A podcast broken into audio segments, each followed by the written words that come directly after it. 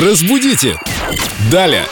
Ура, ура! С нами Виктория Полякова, наш культуролог. Нас ждут новые открытия в русском языке и хорошее настроение. Вика, привет! Сразу хотела начать с вопроса. Уважаемый мною доктор почему-то использует слово «желчь», пишет как «желчь», и пузырь у нее тоже желчный. Ну, не у нее, она употребляет такое выражение. Слушай, а ты уверена в профессионализме этого доктора? Может быть, надо уйти Да, от нее? нет, доктор действительно классный, прикольный, ну, в смысле, серьезный, я ей доверяю.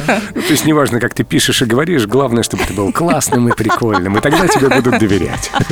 Отлично. Ну, на самом деле, многие же часто путают, где «ё», где «е», да, и мы, кстати, сейчас как раз и посмотрим Да. два слова, где ставят ее там, где она не нужна, а где она нужна, ее не ставят. Например, такое слово «скобрезный». Часто его употребляют как «скобрезный», то есть Так. э, произносят без буквы «ё». Означает оно непристойное, что-то такое вульгарное. Скобрезные шуточки, такое вот... Ой, не, мы так не, не, мы так не шутим.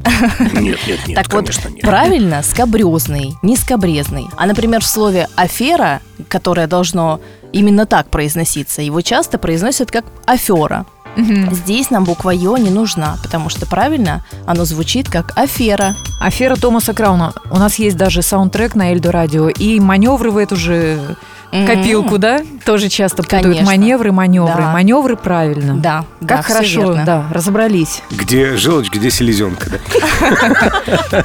И анатомия тоже. Все расставили по местам. Если что-то не поняли, если есть вопросы, пишите в группу Эльдо Радио ВКонтакте. Там у нас есть ветка для умников и умниц. Хи-хи, Давайте ее так назовем. Давайте. Разбудите! Далее!